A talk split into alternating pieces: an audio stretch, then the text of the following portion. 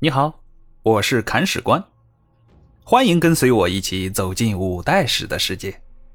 这里有金戈铁马，也有诗情画意，了解传奇人物，演绎恩怨情仇。这里有你不知道的，更有你想知道的。精彩内容，我们继续。第三十二章：老谋深算的敬降。我们上回说到啊，朱温想在手下的两员大将朱桢和李唐斌之间玩平衡术，但这次啊，他玩砸了，因为朱桢把李唐斌给杀了。事情的始末是这样的：当时啊，朱桢和李唐斌攻打徐州的石浦，连战连捷，先是攻下了对方的丰县，随后又在吴康。大败敌军，一鼓作气攻下了宿州。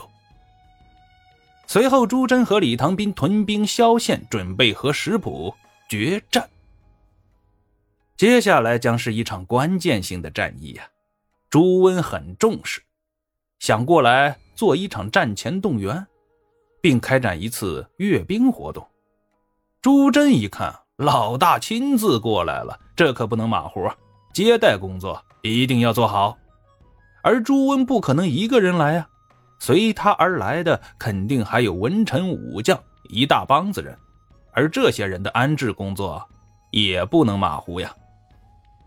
所以朱桢命令手下将领们腾退出最好的军营和马厩，给朱温一行人使用。而在腾退马厩的过程中啊，出事儿了。有一个将领没有按照规定的时间完成任务。俗话说“军令如山”，而朱桢治军是很严格的呀。这一点呢，可以参照我们前面山东征兵的那一节。现在既然你违抗了军令，那就要受到责罚呀。但不巧的是，这名将领是李唐斌的属下。俗话说：“打狗还要看主人呢。”这里朱桢连声招呼都不打，就打了李唐斌家的狗，对方感觉很没面子呀，自然就要过来找回场子。李唐斌说：“我的人，你怎么说打就打？”朱桢回复：“我是一军主将，想打什么人还要向你汇报不成？你混蛋，拿军阶压我，算什么英雄好汉？”你敢辱骂上峰，想找死不成？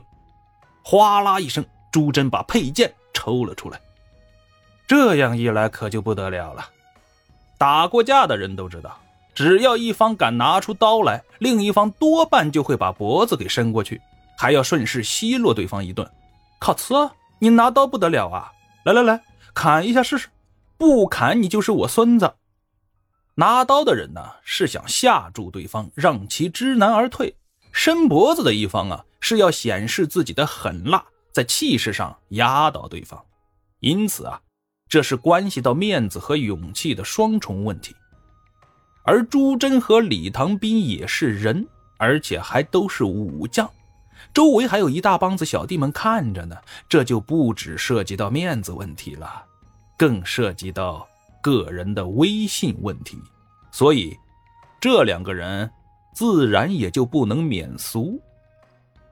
这边李唐斌看到朱桢把佩剑给抽出来了，大怒，拂衣而起，冲朱桢喝道：“姓朱的，你还敢杀我不成？我李唐斌冲锋陷阵，还从来没有怕过谁。有种的话，你就动手。我若是动上一动，就不叫李唐斌。”这一番话下来，朱桢真的是骑虎难下了。正所谓修剑难入鞘，这时候如果服了软，自己还能在军中立足吗？罢了罢了，是你李唐斌自己找死，那就休怪我朱桢手下无情了。朱桢咬碎钢牙，握剑的手用力一挥，银光过处，李唐斌横尸当场。杀人容易，善后很难呢，更何况杀的还是大将。朱桢当场宣布李唐斌造反，派人向朱温报信。信使在第二天清晨赶到了汴州，先向处理军机的敬祥汇报。我们说，正是因为这样一个汇报流程，挽救了整个汴州军团呢。因为接下来敬祥将会用自己的智慧，避免一场兵灾呀。敬祥听完汇报以后啊，心中波澜起伏，面上却不动如水。他很淡定的喝了一口茶，然后说了一声：“嗯，知道了。”随后，他让人把使者看管了起来，并对手下人嘱咐道：“此事谁若敢透露出半个字据，立刻打死。”静祥为什么要这样做？因为啊，他太了解朱温了。朱温是个心狠手黑、容不得半点违逆的人呐。如果他听说朱桢杀了李唐斌，肯定会气得火冒三丈，带着军兵风风火火去找对方算账，把朱桢大卸八块。如果真的是这样，那就糟糕了，因为朱桢太能打了，现在手里还握着重兵。朱温如果真的要去和对方硬碰硬，嘿，多半会碰个满头包回来。退一万步讲。即便是你打赢了，那汴州的实力也会一落千丈啊！而且现在朱桢为什么要杀李唐兵？他到底有没有造反，还都是两说呢。如果贸然带兵去平叛，会不会把对方给逼反呢？所以说，不能让朱温乱来，而不让他乱来的最好的办法就是不让他知道。所以，敬祥把使者藏了起来。事实证明，敬祥不愧是敬祥，他做的全对。转眼一天的时间过去了，夜幕降临，敬祥屁颠屁颠跑到朱温那里去汇报工作。啊，不出所料，朱温听完后愤怒如狂，暴跳如雷，口中不住的叫嚣：“庶子敢尔，庶子敢尔！”当即就要出兵平叛呢。这时候啊，静香慢悠悠的说。哎呀，大王，您看，这天色也不早了，哪有晚上出兵的道理啊？哎呀，还是先让属下给您谋划谋划，等到天亮了再出兵吧。朱温还在气头上呢，望着夜色，愤愤地吼了一声：“那就让这庶子再多活一晚。”竟想等到朱温的火气消得差不多了，开始进言：“朱桢此举。”未必是要造反呐！擅杀我大将，那还不是造反不成？如果真想要造反，何必派人来汇报啊？嗯，即便不是造反，那也容他不得。大王想要如何呢？杀之而后快。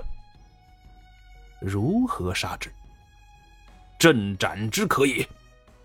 可有良将做得此事？这句话一问出来，朱温低头不说话了。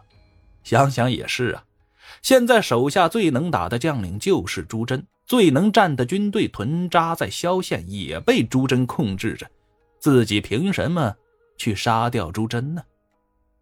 而接下来就是朱温装孙子的时候了。他望着敬祥说了一句：“先生何以教我？”敬祥说：“不如将计就计。